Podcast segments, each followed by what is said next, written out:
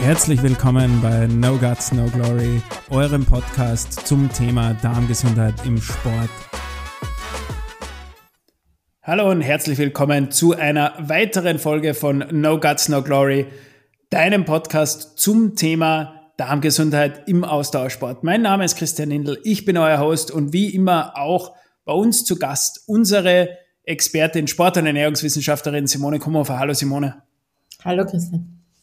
Ja, wie wir ja bereits in unserem letzten Podcast, wo Markus Hörmann, der Stoffwechselcoach bei uns mit dabei war, äh, schon besprochen haben, was ganz interessant war. Es ist unlängst einmal in einem Video auch von Patrick Lange äh, der Begriff Train Your Gut gefallen. Und das wollen wir uns heuer, äh, heute einmal ein bisschen genauer anschauen. Was ist eigentlich dieses Thema äh, Train the Gut oder Train Your Gut und speziell jetzt so in den letzten Zügen der Saisonvorbereitung. Viele von euch sind ja wahrscheinlich mit den Gedanken schon beim ersten Saisonrennen, das natürlich am Stubenbergsee beim Omnibiotik Apfelland Triathlon stattfinden wird, wo ja viele von euch auch schon angemeldet sind. Aber das ist natürlich momentan im Kopf und jetzt schauen wir heute einmal eigentlich so ein bisschen hin, was, was versteht man eigentlich unter, unter Train Your Gut? Und äh, Simone, die Frage geht natürlich gleich einmal so an dich.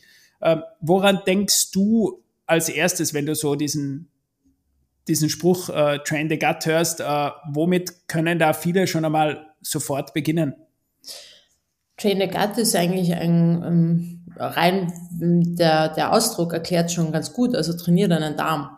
Und ähm, das ist genau das, was ja gerade für Ausdauerathleten ein ganz entscheidender Faktor ist. Also es deutet im Prinzip darauf hin, dass die sportliche Leistung natürlich kraftstoffabhängig ist. Also wir brauchen irgendein Substrat ähm, und dieser, dieses Substrat muss verstoffwechselt werden, um als Energie bereitgestellt zu werden. Und dafür ist der Darm nun mal zuständig. Und genau das ähm, hat man schon sich in den letzten Jahren eigentlich sehr eingehend angeschaut, inwieweit man das auch wirklich trainieren kann, also inwieweit es da auch ein Schemata gibt, um diese Resorptionsfähigkeit des Darms zu verbessern, um den Darm natürlich auch ähm, dahingehend zu trainieren, dass er es kann große Mengen an hochkalorischen ähm, Substraten zu verstoffwechseln, so schnell wie möglich. Wir wissen ja, dass das sehr schwierig für den Körper ist, aber alles, was sehr schwierig ist, äh, ist nicht unmöglich und kann dementsprechend trainiert werden. Und das ist dieses Konzept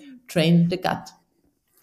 Ja, was du bereits ansprichst, eben Kohlenhydrate auch verstoffwechseln zu können. Ich meine, äh, ich schaue jetzt in meiner eigenen Geschichte so ein bisschen zurück. Äh, ich habe früher, also vor zehn Jahren, auch immer wieder äh, Probleme gehabt in den Rennen, äh, speziell mit der Verpflegung.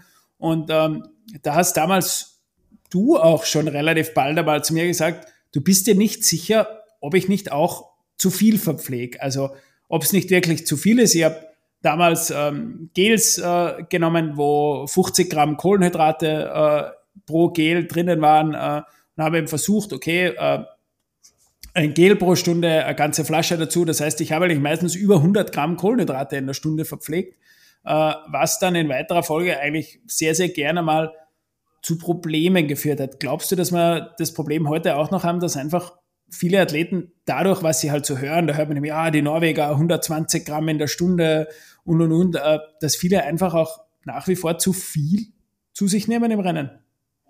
Ja, ganz sicher. Also und vor allem zu viel von nicht dem Richtigen. Und ich sage absichtlich nicht falsch, weil ähm, das schränkt uns wieder ganz stark ein. Für jeden ist was anderes richtig. Und genau das gilt auch in diesem Konzept Train the Gut herauszufinden. Das heißt, was ist für mich die ideale Zusammensetzung an energiereichen Substrat. Also ist es rein die Glucose, ist es die Glucose und die Fructose, was natürlich jetzt rein, ähm, was die Wissenschaft uns sagt, ideal wäre, also zwei Teile Glucose, ein Teil Fructose, wäre eigentlich das, was idealerweise geht. Wir wissen, 60 Gramm reine Glucose pro Stunde ähm, wäre kein Problem und so weiter, aber das ist natürlich alles relativ. Also das heißt, wir, wir, wir wissen ja in der Sporternährungsforschung sind die Populationen an homogenen Probanden immer sehr, sehr klein, was ich damit meine. Profiathleten wie die Norweger ähm, werden sich natürlich nicht unbedingt in eine Studie begeben, ähm, um das herauszufinden. Und dann haben wir natürlich immer sehr kleine, unhomogene ähm, Studienkohorten und das ist natürlich dann auch schon relativ Das heißt, ich weiß von mir zum Beispiel, dass ich immer ein Proband bin, der irgendwo aus einer Studie hinausflutschen wird, weil er einfach unhomogen ist. Das heißt, alle meine Ergebnisse wären so ähm, atypisch, dass sie einfach nicht hineinpassen und das ähm, Ergebnis dann nur minimal beeinflussen. Das heißt, jeder von uns ist hochindividuell und da gilt es natürlich auch in diesem Konzept des Train the Guts herauszufinden, was ist für mich persönlich richtig. Und das ist natürlich genauso ähm, wichtig und wesentlich wie jede harte Einheit im Winter, die unsere maximale Sauerstoffaufnahmefähigkeit trainiert. Ja, und jetzt sind wir ja vom Zeitpunkt her, was die Saisonvorbereitung betrifft, ja schon äh, dahingehend äh, in in einer Vorbereitungsphase, wo man sagt, okay, äh, da, kann man, da kann man jetzt schon noch äh, so ein bisschen an den Stellschrauben drehen. Ähm, jetzt speziell was die Wettkampfverpflegung einmal äh, betrifft. Wann würdest du jetzt dem oder der ein oder anderen äh, empfehlen, dass sie mal grundsätzlich jetzt auch im, im Training wirklich äh, auch Wettkampfverpflegung zu sich nehmen, äh, dass es auch irgendwie über die Zeit gewohnt werden, äh, ja, dass man eben diese 60, 70, 80 Gramm Kohlenhydrate pro Stunde einmal verpflegt und um das vielleicht auch zu verbessern? Ähm, ja, also äh, besser früher als zu spät, würde ich mal sagen. Also ich glaube, ähm, jetzt sind wir so Mitte, Ende ähm, Februar, also eigentlich Ende Februar, wenn der Podcast ausgespielt wird, Anfang März. Das heißt, die Zeit ist durchaus absehbar für die meisten von uns, dass der erste Wettkampf ähm, wieder ähm, in die ähm, am Horizont aufpoppt. Und insofern, wir wissen, dass wir natürlich ähm, hier auch sehr individuell sind. In Studien hat man gesehen, dass schon nach drei Tagen ähm, der Änderung der Ernährung sich schon bestimmte adaptive Prozesse ähm, bemerkbar machen. Ähm, Im Prinzip sagt man so, bei Menschen dauert es circa 28 Tage. Aus praktischer Sicht würde ich dann auch sagen, wir brauchen mindestens ja 30 Einheiten, um das Ganze natürlich auch dementsprechend schon ein bisschen anpassen zu können. Aber auch hier muss man sagen, das ist ein jahrelanger Prozess und das ist jetzt nichts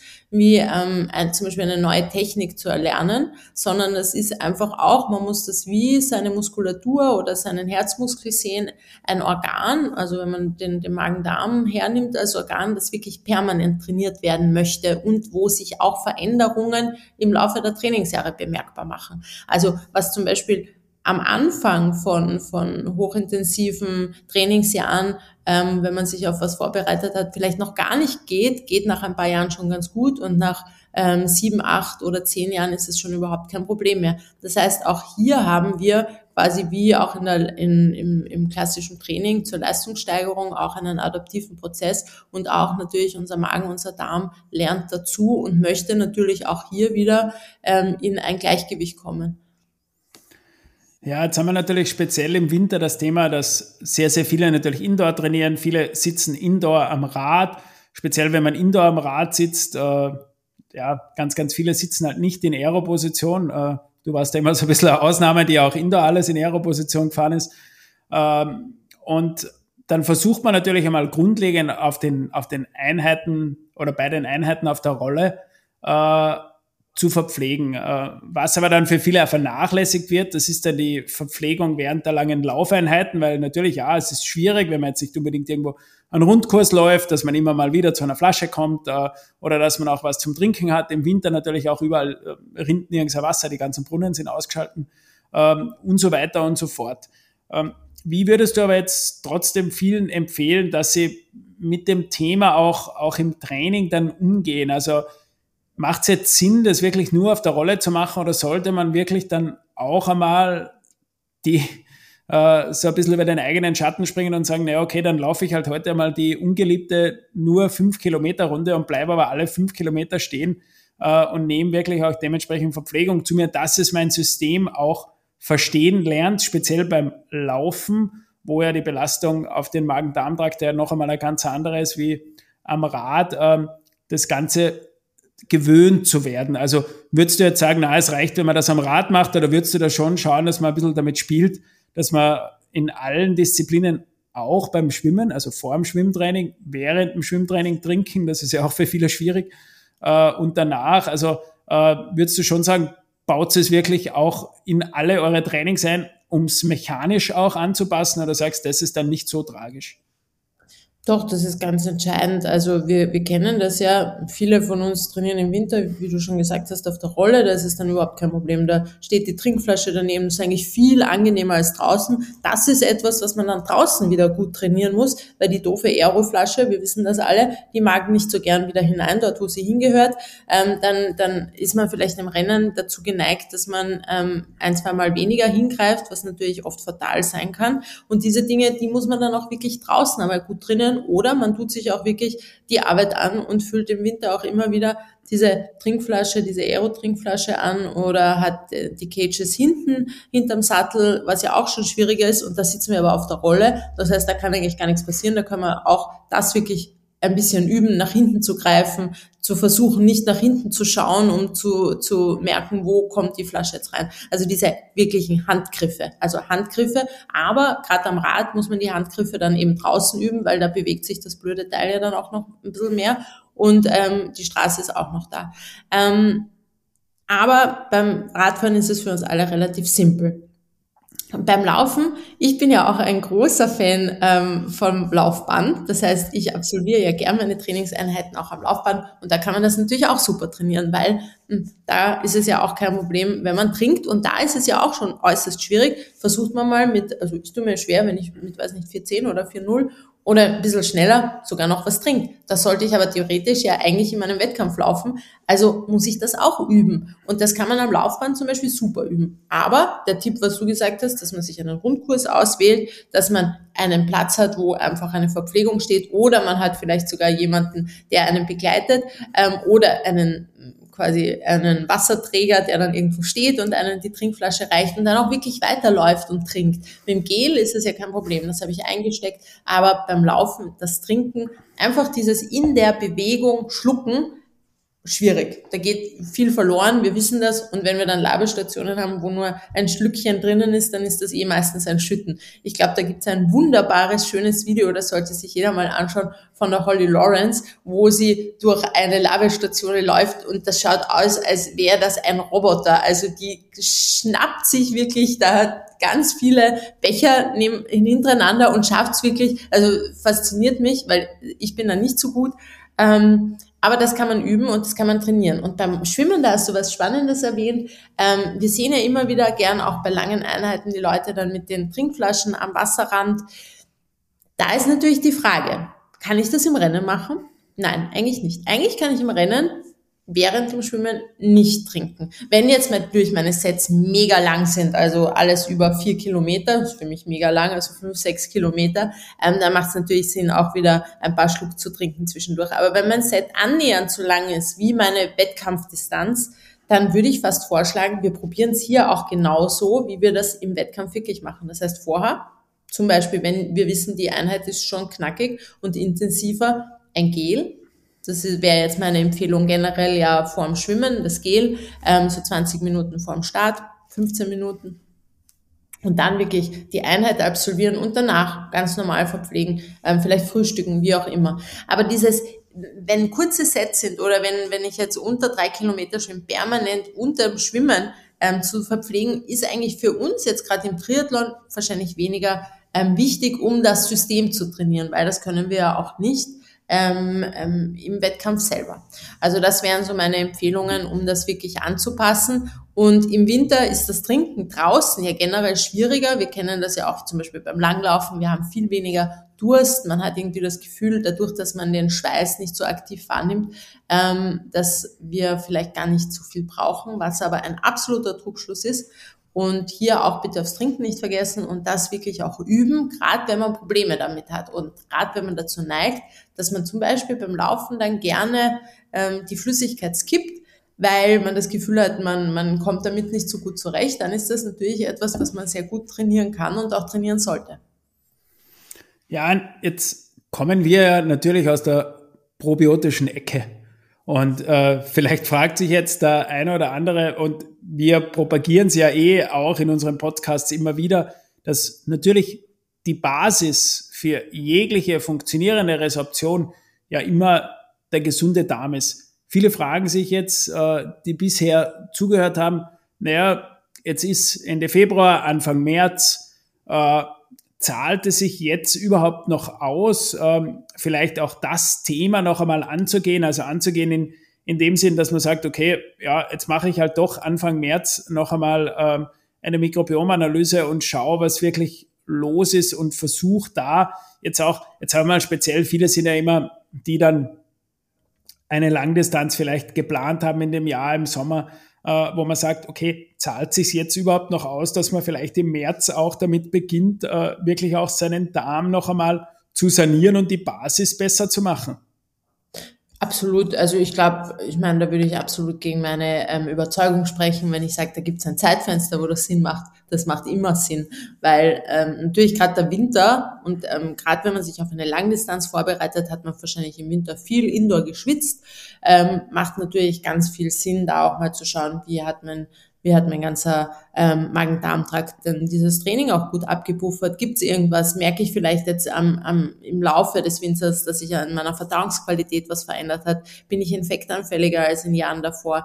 Bin ich generell ähm, weniger leistungsfähig? Schlafe ich schlecht? Habe ich Hautprobleme? Das wären alles ganz gute Hinweise darauf, dass man vielleicht mal in den Darm schaut und mal schaut, was sich ähm, in der Zusammensetzung des Mikrobioms, das heißt unsere bakteriellen Besiedelung getan hat, ähm, oder ganz Basisinfos, Entzündungsparameter, Darmschleimhaut, ähm, Verdauungsrückstände, pH-Wert, macht immer Sinn und besser jetzt als gar nicht. Ja, und dann kommt ja noch ein spannendes Thema dazu. Wir erleben das ja auch immer wieder. Dann stehen Athletinnen und Athleten vor dem Wettkampf und stellen sich die große Frage, was soll ich Ihnen jetzt frühstücken? Ähm, was soll ich frühstücken, wann soll ich frühstücken, wie soll ich es am besten machen. Jetzt stellt sich für mich immer die Frage, na, warum hat man das nicht vorher schon fünfmal probiert? Äh, jetzt nehme ich die, die klassische Einheit am Sonntag her. Äh, für viele dieser Weekend Warriors, wo ich ja selbst einer davon war, äh, ist ja am Sonntag meistens entweder der, der, der Long Run, also dieser klassische Long Jog oder äh, die lange Einheit auf der, auf der Rolle, am Rad oder keine Ahnung, man geht äh, 3000 Höhenmeter Skitour, was auch immer, aber man ist auf alle Fälle länger unterwegs. Äh, siehst du es jetzt als sinnvoll, dass man wirklich auch diese Sonntage dazu benutzt und sagt, okay, äh, da versuche ich jetzt wirklich auch so zu frühstücken mit so einem Abstand, wie ich es dann zukünftig auch im Rennen vorhabe? Ja, also wunderbare Idee. Ich meine, es gibt ja nichts Besseres, was sich dafür eignet. Ähm, da, da merke ich das schon ganz gut, auch wenn vielleicht die Einheit ein bisschen gemütlicher losgeht als der Wettkampf dann in Wirklichkeit. Also man gibt ja nicht gleich von Anfang an Vollgas, aber sonst wäre das natürlich eine ideale Möglichkeit, auch mal zu, zu schauen, was zum Beispiel, wie du gesagt hast, wenn man eine Skitour macht, dann geht man meistens relativ früh mal los. Man steht auch schon eher früh auf, ähm, da muss man natürlich auch schauen, was der Abstand idealerweise Frühstück zu Beginn der Einheit. Ähm, das wären natürlich alles ideale hm, Testmöglichkeiten, um das Ganze schon einmal auszuprobieren. Was mag ich denn gern? Was ist kompatibel mit meiner Einheit? Das heißt, habe ich da auch genug Kohlenhydrate? Ähm, vertrage ich das auch von der Menge her gut für den, für den ähm, Magen, für den Darm? Und das wäre eine ideale ähm, Variante, um mal herauszufinden, was geht gut, was geht immer gut, weil am Wettkampftag darf man nicht vergessen, ist man nervös auch noch, da ist das Hungergefühl wahrscheinlich minimal. Ja, und wenn wir jetzt schon bei dem Frühstücksthema sind, äh, ist für viele wahrscheinlich auch spannend, was würdest du denn überhaupt empfehlen vor einem Wettkampf zu frühstücken und in was für einem Abstand? Naja, beim Abstand, da sind wir auch wieder sehr individuell, aber wir haben da so ein Zeitfenster von zwei bis drei Stunden vorm ähm, Wettkampf. Es ist natürlich für viele auch immer dieses ähm, Thema, auf die Toilette zu gehen, also quasi um diese erste Bürgerpflicht zu verrichten, die jeder von uns ja ähm, einmal täglich ähm, verrichten sollte. Ähm, das ist natürlich vom, vom Wettkampf psychologisch auch immer ganz wichtig für viele von uns. Das heißt, da sich auch wirklich Zeit lassen. Unter Stress ähm, funktioniert das meistens nicht ganz gut. Wir kennen das, wenn wir ähm, in der Früh schnell mal aus dem Haus müssen und da gar nicht viel Zeit haben, dann funktioniert ähm, natürlich der erste Toilettengang auch nicht so gut. Ähm, insofern das auch immer beachten. Das kann man auch gut trainieren und man weiß dann auch, was funktioniert gut. Ähm, von der Zusammensetzung des Frühstücks ist es natürlich so, ich bin da ein Fan von umso leichter verdaulich, umso besser verträglich. Ähm, das wäre eigentlich das Ideale. Wir müssen immer bedenken, Fett ähm, verlangsamt die Magenpassagezeit. Das heißt, umso fettreicher das Ganze ist, umso länger bleibt es im Magen liegen.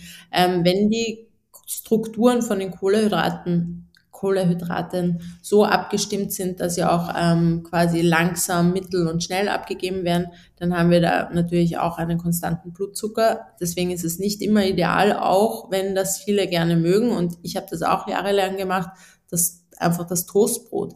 Toastbrot lasst unseren Blutzucker extrem in die Luft schnellen ähm, und dann fällt er aber unter die Baseline. Um das wieder aufzufüllen und dann in dem Moment eigentlich an den Start zu gehen, ist nicht ideal. Ähm, wir bräuchten da also schon etwas an unterschiedlichen ähm, Längen von den Kohlenhydratstrukturen, also ähm, kurzkettig, mittelkettig, länger, längerkettig, aber eben ähm, nicht schwer verdaulich.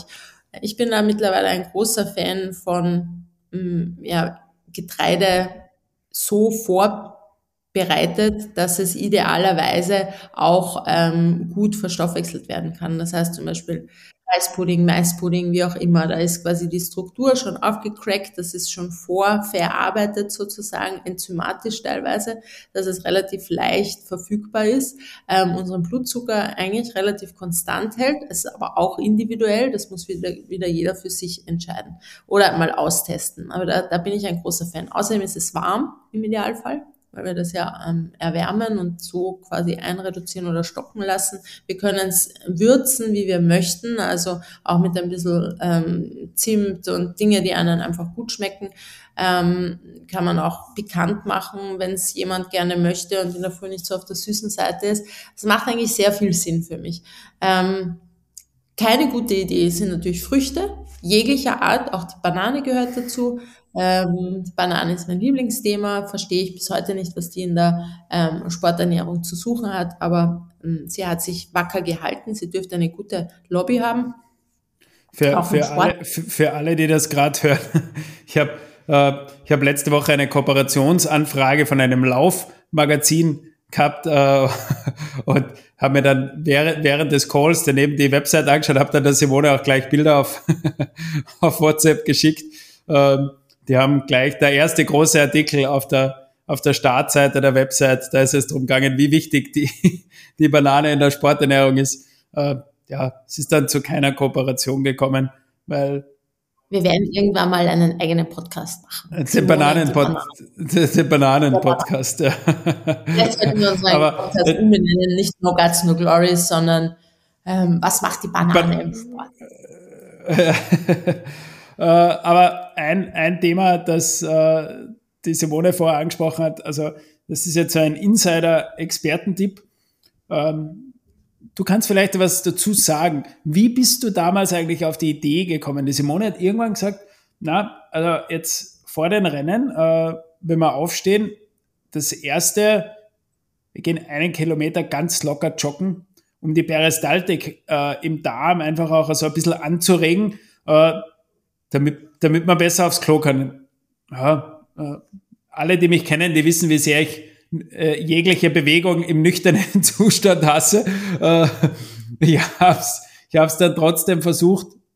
Es ist großartig. Also es ist wirklich großartig. Ich habe es dann auch bei allen Resten, es war wirklich sehr, sehr spät, bevor ich dann aufgehört habe, aber in meinen letzten Rennen immer gemacht. Es gibt überhaupt nichts Besseres. Also damit, damit funktioniert jegliche Verdauung in der Früh dreimal besser, man kann problemlos aufs Klo gehen. Äh, das nur so als kurzer Sidekick, als Insider. Aber wie, was war so deine Idee dahinter damals?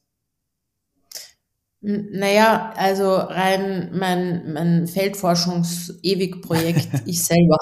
ähm, weil natürlich ähm, ist schön, wenn man, wenn man sportlich erfolgreich ist und so und wenn man halbwegs was im Kopf hat, dann ähm, macht man nebenbei auch viele Dinge und ich habe immer viel studiert und während des Studiums gab es dazu nicht viel Info. Und dann habe ich mir immer probiert selber natürlich herauszufinden, was, was, was ist denn da sinnvoll, weil wir wissen natürlich, wenn wir große Mengen an Koffein zu uns nehmen, das ist nicht ideal, solche Dinge, die normalerweise vielleicht gut funktionieren. Ähm, es gibt auch Athleten, die, die mit Blister, also mit einem kleinen Einlauf arbeiten oder einem Zäpfchen oder was auch immer, gibt's ja alles Mögliche. Das war mir jetzt nicht so, muss ich nicht unbedingt haben vor einem Rennen. Für mich ist es dann einfach gewesen, okay, was funktioniert für mich eigentlich immer gut, sobald ich mich beginne zu bewegen und zwar locker. Und das ist ganz entscheidend, weil ähm, auch ich habe gemerkt, wenn, wenn ich natürlich gleich Vollgas gebe, ähm, der Körper hat das ja auch schon gelernt und dann ist auch die Durchblutung natürlich weniger gut und dann ähm, funktioniert das auch nicht so gut. Das heißt wirklich locker, ganz, ganz locker. Wir sind da ja gejoggt, also das, das da reichen ein, eineinhalb, zwei Kilometer easy peasy joggen. Also wir haben da zehn Minuten oder so ähm, dahin gejoggt. Im Idealfall vielleicht noch ein bisschen Kaffee vorher oder ein lauwarmes Wasser und dann funktioniert das eigentlich wunderbar. Naja, es ist so, wie du sagst, die Anregung der Peristaltik. Der ganze Magen-Darm-Trakt wird da einmal gut durchblutet, weil da haben wir ja auch wenn wir im lockeren, also im aeroben Bereich uns bewegen, dann ist die Durchblutung ja durchaus auch einmal angeregt, der Blutfluss. Ähm, das ganze System, also der ganze Organismus wird einmal ähm, aufgeweckt. Und erst wenn wir dann zum Beispiel über diesen Peak, also über diesen ähm, lockeren Zustand in den anaeroben Bereich kommen, dann ist ja auch diese, diese Minimierung ähm, der, des Blutflusses im Magen-Darm-Trakt immer stärker. Und dann funktioniert das ganze System da auch nicht mehr so gut. Das heißt, wirklich locker und es hat immer gut funktioniert und kann ich nur jedem empfehlen. Und da haben wir auch diesen Zeitfaktor, einfach genug Zeit lassen. Nicht stressen, gut aufstehen, mal und dann, ich habe es auch immer so für mich empfunden, man ist dann irgendwie schon mal alle ähm, quasi mh, mm, körperlichen Unwohlheiten, die so im Laufe der Nacht vielleicht aufgetreten sind, wenn man irgendwie nicht so gut gelegen ist oder so, sind dann ja auch schon mal weg und man kommt schon viel, viel entspannter ähm, zum Start. Ja, und jetzt noch Abschlussfrage für heute wenn wir schon beim Frühstück sind, äh, wieder auch ein spannendes Thema, wo sich ja ganz, ganz viele Mythen äh, immer noch halten. Wie viel soll man denn wirklich frühstücken vor einem Rennen? Viele glauben ja immer, ja, na, jetzt habe ich da, jetzt muss ich da vier, fünf, sechs, sieben, acht, zehn, vielleicht zwölf, dreizehn, vierzehn Stunden Sport machen.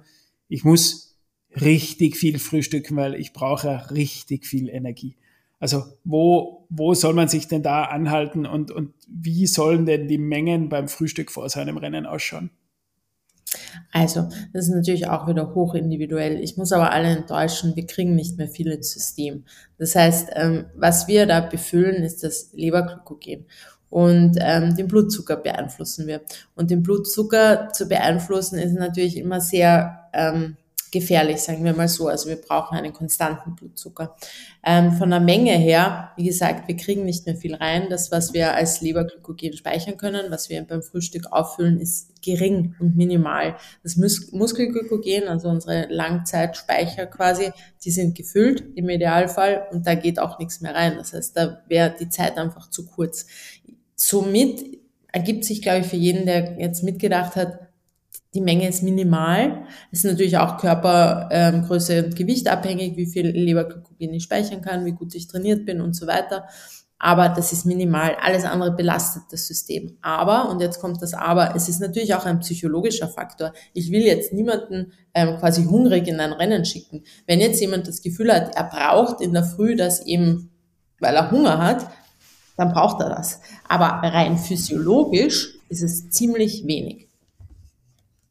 Ja, äh, damit sind wir heute eigentlich vom Thema Train the Gut bis zum Frühstück vorm Rennen gekommen. Wir haben wieder eine, eine halbe Stunde an, an Infos für euch gefüllt.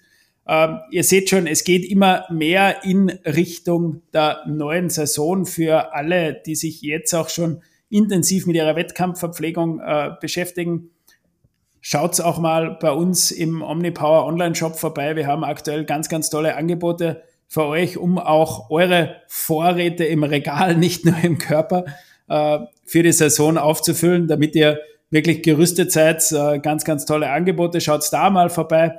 Meldet euch fleißig für das Rennen in Stumberg, für den Omnibiotik Apfelland Triathlon noch an. Wir haben noch ein paar Startplätze auf allen Distanzen übrig und Ende März gibt's ja dann auch den letzten Sprung in der Anmeldegebühr. Das heißt, im März könnt ihr, könnt ihr wirklich auch noch den ein oder anderen Euro sparen. Ob es eine Nachnennung geben wird oder nicht, steht wirklich so ein bisschen in den Sternen, weil wir wirklich schon sehr, sehr stark ausgebucht sind. Aber das kann man jetzt natürlich noch nicht sagen, was, was dann wirklich im März passiert. Vorm vor dem nächsten Sprung. Aber das war's von meiner Seite schon einmal für heute. Ich sage wieder Danke fürs Zuhören. Alle Fragen, die ihr dazu habt, wieder unten dazu kommentieren oder schreibt uns E-Mails. Viele von euch kommunizieren ja wirklich direkt äh, mit uns via Mail, was ja für uns auch immer super toll ist.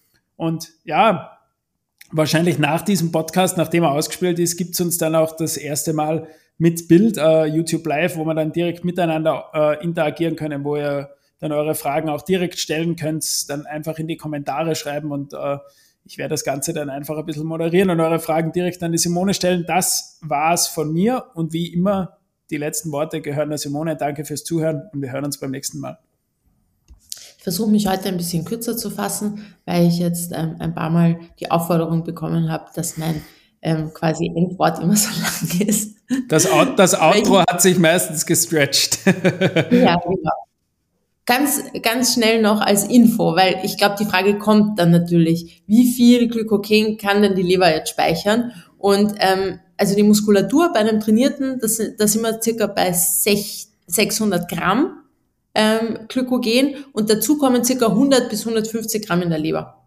Also das gebe ich noch zum Schluss zu bedenken. Trainiert euren Darm. Wenn ihr Fragen habt, meldet euch und somit bin ich raus. Schönen Tag. Tschüss.